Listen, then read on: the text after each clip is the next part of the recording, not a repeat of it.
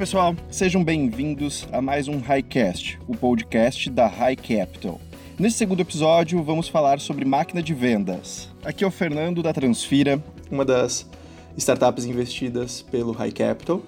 Hoje a gente tem dois anos de história, a gente atende empresas como a Unilever, o próprio Banks, iFood, entre outras. A Transfira é uma solução para liquidação financeira, a gente ajuda as empresas a automatizar um processo de tesouraria, uh, entregando inteligência, evitando falhas nesse processo de pagamento. Eu assumi a área de, de vendas porque eu sempre trabalhei com a parte de comunicação digital, sempre trabalhei em agência de, de publicidade ou de marketing. E quando eu me juntei com o Guilherme e com o Rafael para fazer a Transfira, era natural que eu ficasse com vendas porque era a área mais próxima. Eu nunca vim do, do mundo de vendas, fui descobrir que existiam modelos de vendas, estratégias, técnicas, tipos de abordagem, cargos específicos para o time de vendas fazendo a Transfira. Uh, hoje a gente vai conversar com o Márcio, da Phone Track. A ideia é aprender um pouco mais com, com a história dele, de, de sucesso que ele tem na Front Track, tudo que ele já fez, o que ele construiu antes também. Então, Márcio, seja bem-vindo. Queria que você primeiro se apresentasse, contasse um pouco da, da sua história. Oi, Fernando, obrigado. Acho que é tudo um prazer estar aqui, né? Porque fomos a primeira investida da High Capital. É, na época, acho que nem não existia High Capital e o nosso investimento fez com que essa iniciativa se tornasse o fundo e que hoje ajuda muitas empresas aí, muito bacana. Então vamos lá, eu né, hoje sou um dos fundadores do Funtrack, hoje atuo como CEO, mas também atuo como gestão de vendas direto ali por uma série de motivos. E eu empreendo aí, né, desde os meus 14, 15 anos de idade, comecei a trabalhar com tecnologia e como empreendedor em todos os negócios que eu tive até hoje, pô, no começo sempre tem que vender você tem que gerenciar, você tem que fazer o financeiro. E venda algo que sempre teve muito no meu sangue, né? Por todas as minhas experiências e é algo que eu gostei muito. Apesar da minha vocação ser tecnologia, a venda foi algo que sempre participou da minha vida. E a gente foi né, aprendendo, se desenvolvendo ao longo do tempo. E hoje, hoje entendo que o cenário de vendas, principalmente de startups, está muito sofisticado, né? Estamos num momento muito bom nesse sentido. Falando um pouquinho do Funtrack, nós somos aí jovens, estamos com três anos e meio de mercado e nós somos hoje uma plataforma que a gente ajuda a área de marketing e vendas do varejo físico a melhorar a eficiência, usando dados, usando automações e usando muita inteligência artificial. É, hoje o varejo físico que a gente entende como concessionárias, imobiliárias, escolas, hotéis, academias, bancos, né? Tudo que é loja, ele recebe cada vez mais ligações telefônicas devido a uma série de mudanças no comportamento do consumidor atual. É, e essas mudanças têm feito que o telefone tem sido o principal canal de comunicação entrado novos clientes nesses, nesses verticais de mercado. E com isso a gente ajuda ele a melhorar a conversão de marketing e vendas usando inteligência, usando ferramentas de alta performance, né? Então o Track basicamente ajuda aí nessa, nessa etapa que o varejo hoje está passando, transformação digital, mudança no comportamento do consumidor e tudo mais. E, e nessa. E a gente hoje até de clientes, né? A gente atende desde de uma clínica odontológica, história de advocacia super pequeno, como a gente atende uma montadora, como a GM do Brasil e Argentina, como a gente atende bancos, atendemos o LX e carros. É, Banco da Ecoval, Movida, redes de hotéis. Então é bem, bem amplo o leque de segmentos e verticais de mercado que a gente consegue ajudar. E estamos cada vez mais enxergando novos mercados e novos casos de uso aí. Acho que deu para contar um pouquinho, né, Fernando? Pô, bem legal. Cara, eu preciso fazer uma pergunta que eu acho que todo mundo deve te fazer também. Como é que foi essa tua migração da área de tecnologia para a área de vendas, assim? Pergunto porque, cara, meu sócio, meu time de, de desenvolvimento aqui na Transfira é um time que que se comunica, se fala super bem entre eles, mas quando precisa expor as ideias para fora desse time sofre um pouco. Como que foi essa tua transição? Você sentiu dificuldade? Olha, foi meio que não foi opcional, né? Na verdade, lá novo, então com 15 anos lá, lembro que comecei a fazer websites e nessa época eu tinha que vender. Eu não tinha ninguém que vendesse por mim. Até depois foi ter um sócio e tudo mais. Mas assim, eu comecei programando logo cedo, minha visão na tecnologia, e isso de certa forma me deu dificuldade no começo, né? Que tava uma visão sempre muito técnica. Mas quando chegou o momento de fazer faculdade, já fui fazer uma faculdade de marketing, fazer MBA em estratégia, outra em finanças, e eu sempre tentei me complementar. Eu sempre busquei estudar aquilo naquilo que eu era fraco, né? Que era venda, era gestão, era negócio. Então, programar a tecnologia para mim é algo que estava muito no sangue, era natural. E eu fui tentando sempre me complementar. Então, acho que como eu comecei muito cedo, é, eu nunca eu não tive dificuldade, vamos pensar, olhando hoje, né? Mas pensando hoje, a turma técnica nossa é um desafio. Essa falta, às vezes, de visão de negócio, de visão do todo é um, é um grande empecilho. Quando a gente fala, muitas vezes a turma de marketing, vendas, está com uma visão do negócio e o pessoal de produto, tecnologia está com uma outra visão. E como casar isso? Né? Acho que esse alinhamento aí que que é principalmente aí coordenado pela alta gestão, esse, esse alinhamento é essencial, principalmente quando está crescendo e crescendo rápido. Porque perder esse alinhamento entre produto, marketing e vendas, é, realmente ele vai causar um, problema de sustentabilidade lá na frente, né? É, mas é, tem que tirar o pessoal da casinha, fazer conversar muito, a gente faz treinamentos em conjunto, a gente faz dinâmicas entre esses times e faz muito feedback de marketing e vendas para produto e de produto para marketing e vendas. É, acho que conversar e alinhamento é tudo no dia a dia. Conta um pouco de como que é a tua estrutura no, de comercial, né? Estrutura comercial no teu time na Phone Track. Como que você chegou nesse modelo que você tem hoje e se você tem alguma dica para quem está começando uma startup. Vamos começar pela dica, né? É, acho que a dica que eu falo para todos é dados. Desde o teu primeiro dia, nem que seja um Excel, seja onde for, guarde todos os dados que você puder. Quantas ligações você fez, quanto você recebeu, quanto converteu, quanto não converteu, os porquês dos nãos, né? O não tem o sucesso da venda está no não. Quando você leva um não, por que tem um não? Você consegue corrigir para minimizar isso, objeções no futuro. Então tenha dados que por mais que não use no começo, em algum momento você vai agradecer por ter guardado esses dados. Então acho que esse é o grande ponto. É, e falando como que a nossa máquina de vendas ali, como ela começou e como ela foi evoluindo até ela está hoje, né? É, no começo nosso negócio a gente não teve opção de ir para inbound, a gente teve que fazer outbound. Por quê? Porque o nosso mercado não sabia o que a gente fazia era possível fazer, não tinha demanda natural.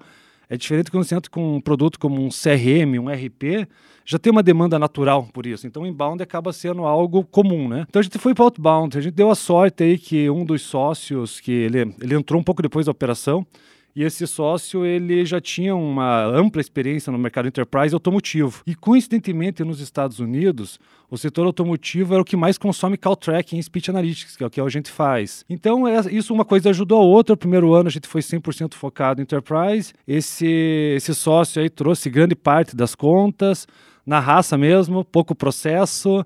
Ele estava muito mais preocupado em vender, lógico, mas o grande ponto era quem que era a nossa persona, quanto cobrar, por que cobrar, qual o propósito de valor, aonde que a gente gera valor para o cliente realmente, né? E, mas o ano, primeiro ano foi incrível, assim, o primeiro ano superou as metas, trouxemos alguns clientes de peso. Segundo ano a gente já percebeu que o enterprise não estava sustentando, né? A networking estava tinha encerrado, tinha esgotando ali, vamos pensar assim, e a gente precisava de processo. E daí a gente começou a trabalhar processo em cima do SMB, né? Que eram contas menores. Como a gente cobra por ponto de venda, né? Por unidade a gente pegava empresas com até dois, três pontos de venda. E começou um processo outbound. Novamente, a gente guarda, era dado de tudo. Então, pô, fazia 50 ligações no dia. Para quem? Era para o diretor de marketing, era para o diretor de vendas, era para gerente. Eu ia falar que eu ajudar ele a economizar, que ele ia vender mais, que ele ia ganhar mais, que ele ia atender melhor. E começamos a entender qual era o nosso propósito de valor, quanto cobrar. Então, a gente levou aí mais de seis meses testando. E a gente não tinha referência né, de Brasil, porque lá nos Estados Unidos o o mercado ele consumia de uma forma diferente, o comportamento dele é diferente lá. Então, em 2017 a gente começou a avançar na máquina SMB, 18 temos continuidade nela e em meados de 18 ali começaram a vir as agências de marketing digital nos procurar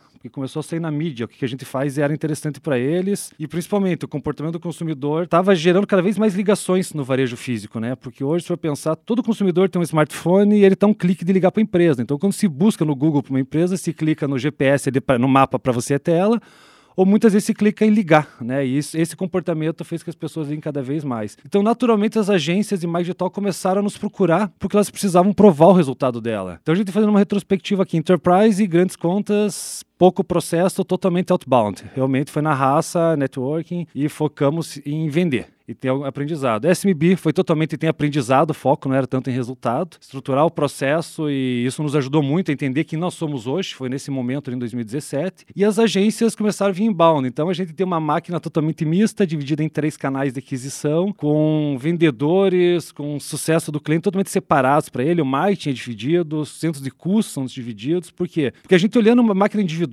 essas três canais de aquisição, se uma delas não estiver performando bem, tu consegue entender que aquela máquina está performando bem e cortar ela ou fazer as otimizações necessárias, né? Que nem agora, para o ano que vem, tu vai passar uma série de otimizações na nossa máquina, nós vamos dar uma enxugada naquilo que não está funcionando e aquilo que está funcionando a gente vai investir mais. E quando gente fala em agências, que é algo mais recente, então tem um programa nosso de agências, tem aí pouco mais de um ano, programa de parceiros, e nesse um ano a gente buscou uma consultoria, nos ajudou a estruturar o, pro, o programa, o, os processos, e estamos focados muito em expansão. É totalmente diferente vender para uma agência, onde eu tenho um hunter, um farmer, do que eu vender para um enterprise, que eu trabalho com gerente de conta, um SMB, que é uma venda muito mais transacional, que é só o é só executivo de contas, ele fecha a conta e o sucesso do cliente depois que dá continuidade. Né? Então são três máquinas que elas foram evoluindo. A gente lá no começo não planejamos essas três máquinas, nem sabia da possibilidade das três. A gente simplesmente está preocupado em entender quem queria comprar, por quanto e no que valor. Daí foi natural essa evolução, até onde estamos hoje. Legal. Então você tem três vendedores separados que, que com mercados totalmente distintos, né?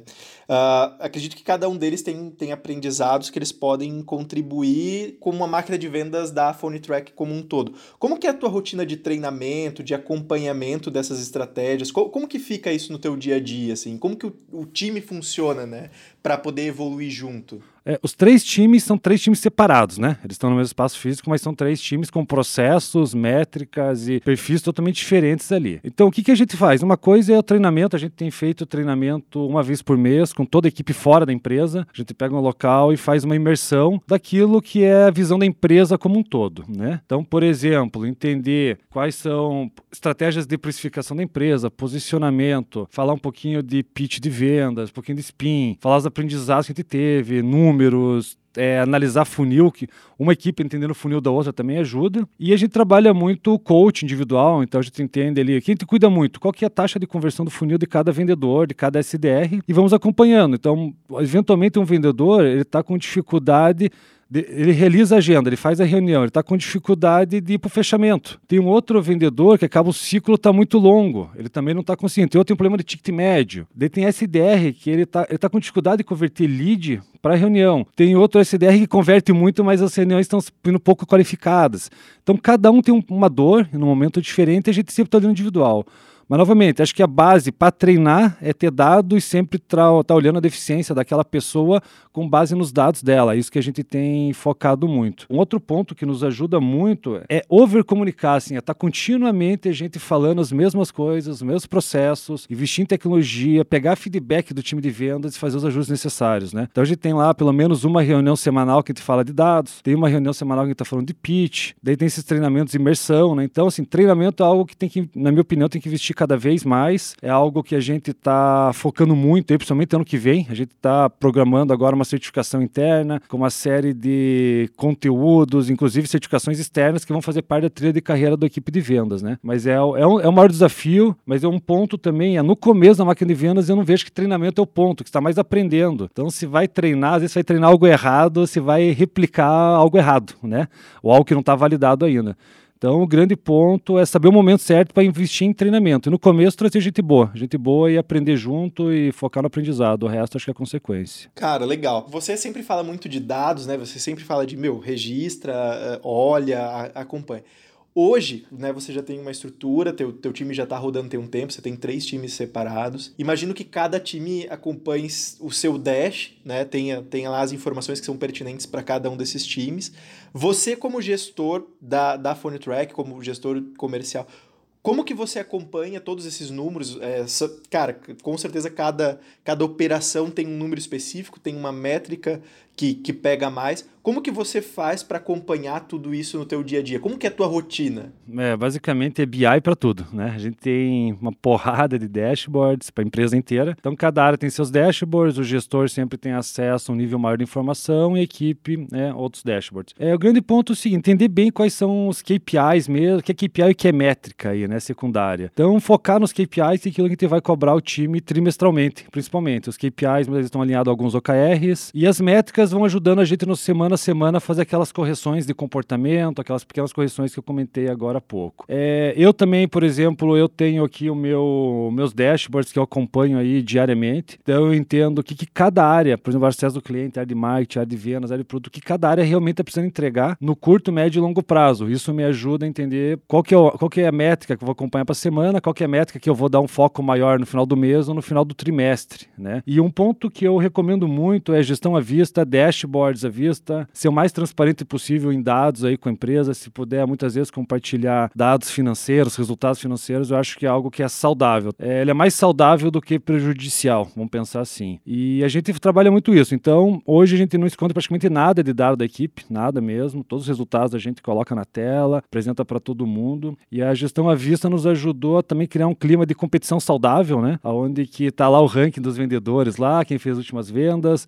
qual o ticket médio de cada um. E isso vai ajudando eles mesmos a se cobrarem entre si no dia a dia. E nós aí como gestores aí os dados aí é essencial. E novamente, assim, a gente começou a coletar dado no começo mas a gente começou a utilizar os dados mais afinco um, um ano para cá, um ano e meio para cá. Porque, novamente, se eu tivesse focado talvez em cuidar muito de dado lá no começo, teria perdido foco, que era aprender realmente quem era o meu cliente, as pessoas, as dores, propósito de valor e tudo mais. Então, saber o momento também de, os, de ter esses dados de uma forma mais religiosa ali, é, é acho que é importante, para não, não queimar tempo na hora errada, né? Então, você diria que se você tivesse, se hoje fosse o dia 1 um do teu time comercial na Track o que você você mudaria era no, os dados? Era, era só isso que você mudaria ou teria mais alguma coisa que você faria diferente se hoje fosse o dia 1? É, assim, acho que dados são uma coisa importante no começo. Uma coisa que eu teria feito, que a gente não fez, foi já trazer um gestor já preparado desde o começo. A gente quis fazer, acho que de certa forma, muito caseiro dentro de casa no começo. É, não, não tínhamos experiência suficiente aí com a máquina de vendas atual, com toda a sofisticação de hoje. Então, isso é algo que eu já teria trazido, que um gestor com certeza teria cuidado muito melhor da área desde o começo começo. Então, isso, a área comercial, como tinha eu e outro sócio que já gostávamos na área, já tinha uma certa experiência na área, a gente acabou abraçando a causa desde o começo. Mas hoje, se eu fosse voltar no tempo, eu teria buscado essa pessoa como uma das prioritárias aí, né? Então, acho que esses são os dois pontos que eu faria diferente. Voltando no dia a dia da, do time,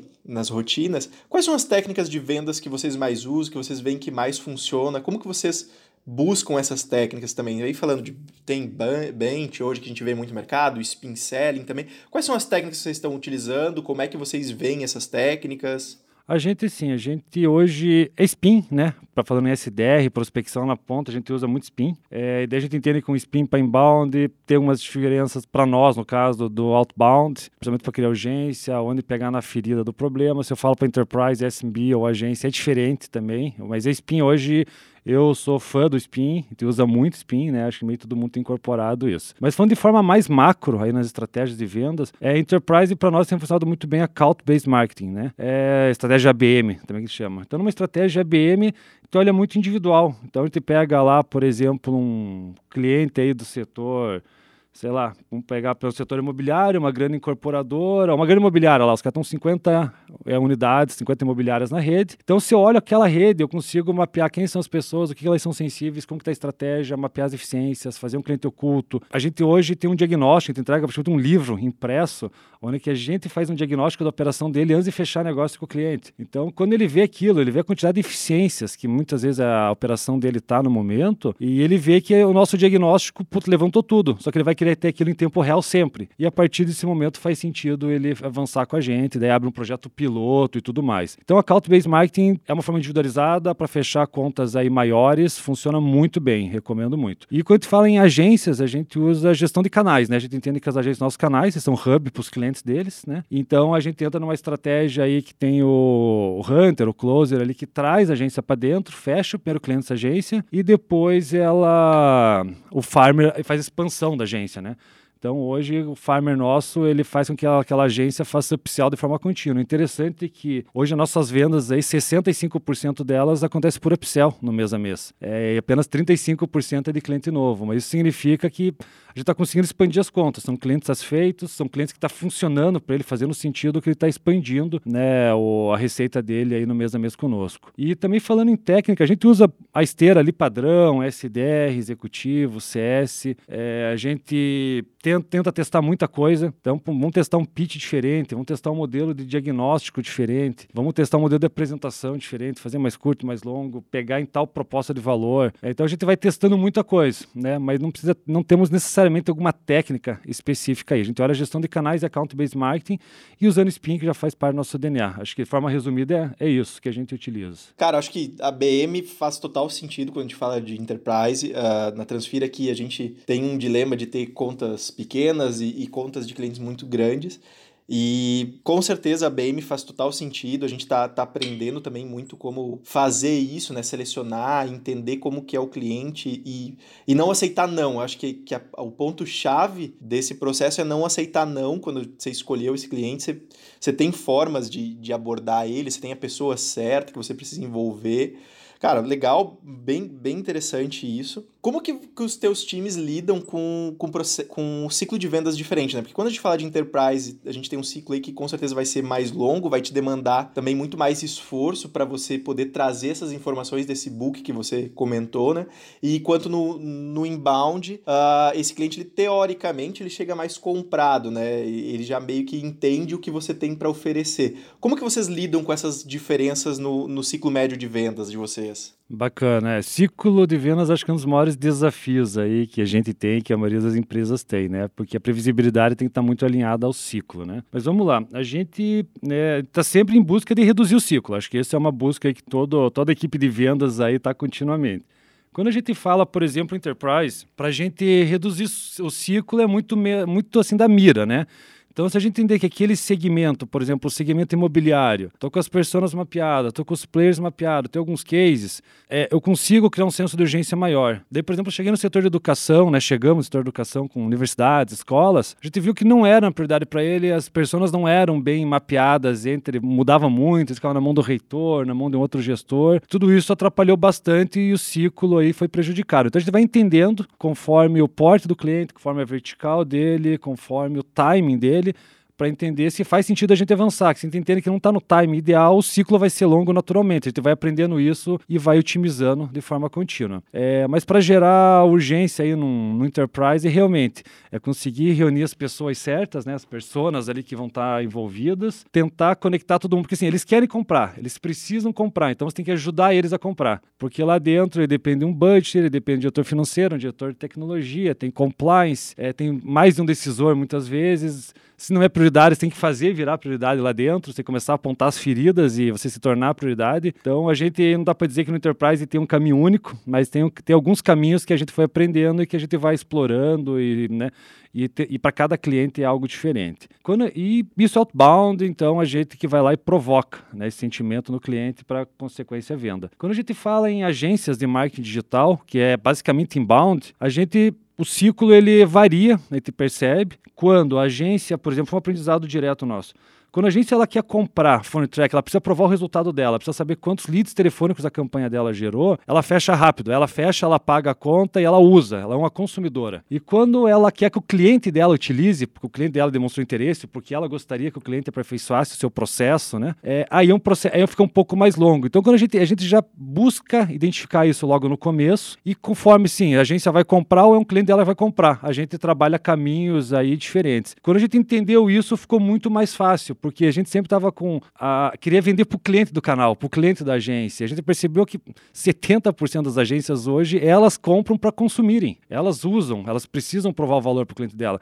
E quando ela precisa, é muito mais rápido. O ciclo, a dor é muito mais clara. Então a gente conseguiu entendendo as diferenças e estamos trabalhando em cima de cada um com caminhos e técnicas diferentes. Né? O que, que também bate bastante assim, entender. Hoje um processo mais low touch ou mais high touch para cada perfil de cliente, qual que é o ticket dali e começar a entender esse, esse conjunto todo, porque o ciclo ele é um resultado, né? Se você colocar SDR, colocar o executivo, se você for fazer trials, se for fazer diagnósticos, se tiver negociação de preço, seu ticket for muito alto, tudo isso vai impactar no teu ciclo de vendas. Então é interessante entender todas essas variáveis e quando você for escolher um caminho ou seguir um caminho, entenda que aquele caminho está com as variáveis muito bem alinhadas, que fica muito mais claro para você entender o ciclo. Que não dá para falar o ciclo enterprise é diferente da agência, agência inbound é diferente da outbound, agência que vai comprar para ela é diferente da agência que vai querer que o cliente compre. Então tudo isso muda, né? O ticket médio de um para outro muda. Então entender as variáveis acho que é o ponto chave para você melhorar ciclo lá no final do no final do circuito, né? Legal, Márcio. Então, acho que eu tenho mais uma ou duas perguntas aqui. A, a próxima é no sentido de como que, que você faz a gestão dos seus times e você consegue fazer o crescimento da empresa, né? Trabalhar o crescimento da empresa sem ter uma operação de vendas inchada e aí depois você tem que cortar algum ponto porque está sobrando no resultado que você está entregando. Como que você faz isso? Como que você acompanha isso também no teu dia a dia? Bacana. Acho que, em primeiro lugar, fazer gestão, né? Para mim, estou num desafio grande, porque desde janeiro eu assumi novamente o time comercial. Então, hoje, né, estou aí como CEO e como gestor comercial. Isso, para mim, é um desafio enorme. Então, eu tenho que trabalhar o dobro do tempo aí no final das contas. Mas hoje eu estou com um time de Sales Ops, tem três pessoas. É, dá para dizer que mais o meu braço direito, eles são os dois braços ali que eu tenho em vendas, né? E o time de Sales Ops está fazendo grande parte do meio campo, entre né, eu e o time, ajudando métricas, corrigir as correções do dia a dia, otimizações e resolver tudo que surge. Então, acho que time, um time de seus ops bem estruturado, para mim, é o coração da gestão do time de vendas. Tá? É, sempre gostei da área de ops e é um investimento aí que considero obrigatório. Talvez voltasse no começo, talvez teria começado com ops também, sabe? Acho que é algo que ajuda muito. E falando sobre contratação, crescer e tudo mais, né? Acho que um ponto importante é tem que estar tá muito alinhado com o teu CAC, né? custo de aquisição de cliente, qual que é o teu LTV, entender se está fazendo sentido. É, muitas vezes está sobrando ou faltando dinheiro nessa conta LTV sobre CAC. E, por exemplo, hoje, se você vê que o teu ticket médio está baixo, não está fechando a conta de TSDR executivo, sabe que não tem que deixar o processo um pouco mais low touch? Aí é uma forma de você continuar vendendo igual ou mais sem ter que contratar mais pessoas. É um outro ponto, se você entende que tem que ter o processo ali SDR executivo para fazer o processo de venda, tem que adequar talvez o teu ticket médio para fazer sentido aí. É, e um outro ponto, escalar o time quando o time tiver consolidado e com previsibilidade, né? né não está redondo o time, não está funcionando legal, tem problema, você vai escalar. Então você vai escalar um problema, muitas vezes. Então, que era um problema, de repente vão virar 10, 20 problemas, né? Então, acho que esse é um ponto chave, escalar quando tiver previsibilidade. Um outro, outro ponto que eu entendo, que é assim, em time de vendas é natural ter um turnover maior, se não é todo mundo que se encaixa, assim, o resultado é mais curto prazo, fechou o resultado, não fechou, é, já acaba, né, avançando não aquela pessoa. Então a gente tem um turnover maior, mas acertar o processo de seleção de pessoas baseado nos teus aprendizados que as pessoas teve de demitir recentemente é um ponto chave. A gente ano passado a gente contratou aí fez uma, um incremento grande no time de uma vez, time comercial, e foi o maior turnover na nossa história. Assim, foi realmente te perdeu aí uns 40% das pessoas porque te contratou errado. Só que quando a gente teve que desligar essas pessoas, a gente teve um grande aprendizado com isso, e dessa forma a gente melhorou muito o nosso processo seletivo. Então, esse processo de seleção lá no começo foi totalmente readequado aos nossos aprendizados de hoje. Então, hoje a gente quase erra muito pouco. É, ter um processo de rampagem, treinamento, acho que é fundamental para o time de vendas, né? É, para eles já performarem bem, para eles atenderem às expectativas e metas dentro do prazo ali da rampagem. É treinamento contínuo. Então, assim, voltando, como não, né, não inchar muito, eu acho que um inchar seria quando o teu time está com baixa performance. Se tem um, um time performando bem, com as, com as métricas e convertendo, é, ele está tá, tá atendendo né, o resultado financeiro esperado.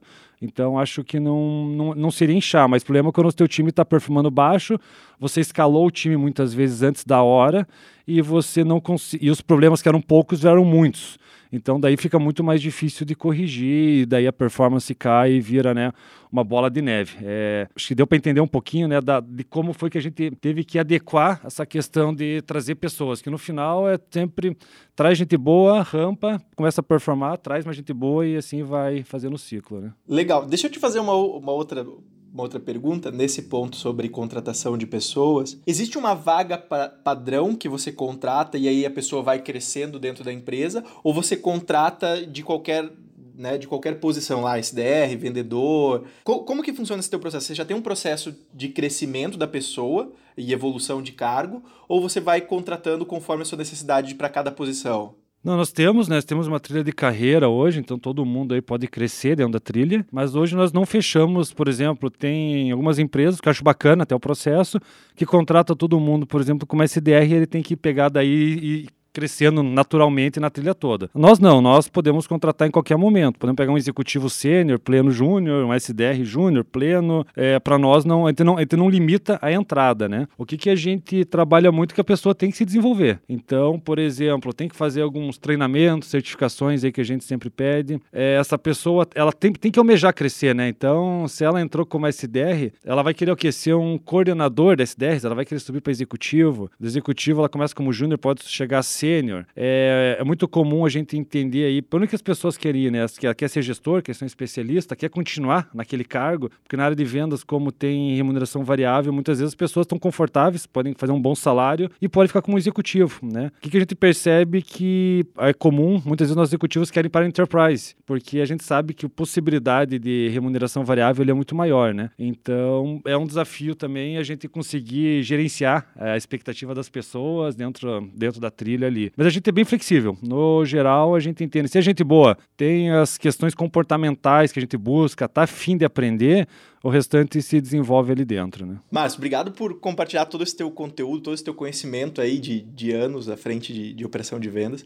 Para a gente encerrar, para o empreendedor que está começando a startup, que, que precisa cuidar do seu time comercial, que precisa focar em, em crescimento, onde ele pode buscar conhecimento? Qual livro você recomenda aí para a gente deixar uma dica boa aí para os empreendedores que estão ouvindo a gente? É, eu livros e podcasts é minha principal aí fonte de informação. Hoje em dia também a Medium tem ótimos artigos aí, né? Mas livros, acho que eu sou fã de livro e sempre lendo e sempre tentando aprender o máximo. Tem assim pensar assim de sonho empreendedor, acho que o livro Sonho Grande é um livro que fala muito, né? Conta muito de meritocracia, empreendedorismo brasileiro, acho que é algo que todo mundo, todo brasileiro empreendedor principalmente deveria ler. Um segundo livro também um pouco mais geral assim é o The Hard Thing About the Hard Things, né? Que é com Ben Horowitz.